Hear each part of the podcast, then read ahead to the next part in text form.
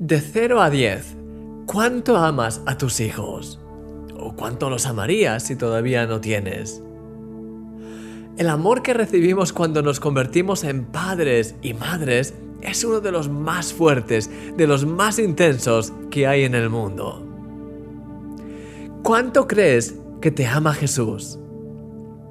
Mira lo que dice él en este pasaje de capítulo 15 del Evangelio de Juan y déjame que te lo personalice para ti. Él dice, como el Padre me ha amado, así también yo te he amado. ¡Wow!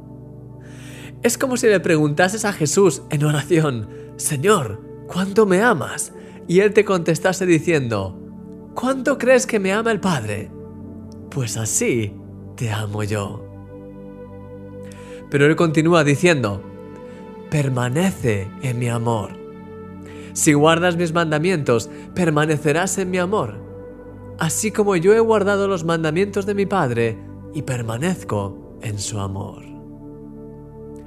Muchas personas piensan que cuando caen en un pecado, Dios les ama menos, pero no es así. Su amor por ti ya está garantizado en la primera parte del versículo que hemos leído, y es tan grande como el del Padre. No, cuando caes en pecado, no es que Dios se aparte de ti, sino que ese pecado te aleja de Él, se convierte en un obstáculo que afecta tu relación con Él. Es por eso que Jesús te invita a permanecer en su amor y a no dejar que nada te separe de Él. Querido amigo, no dejes que ningún pecado se interponga en tu relación con Dios.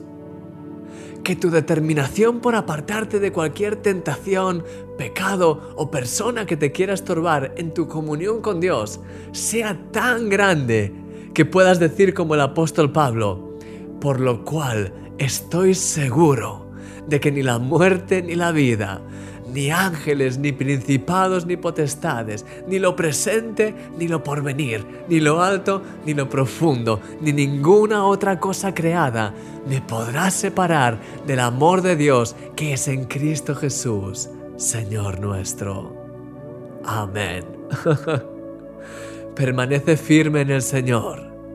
Eres un milagro.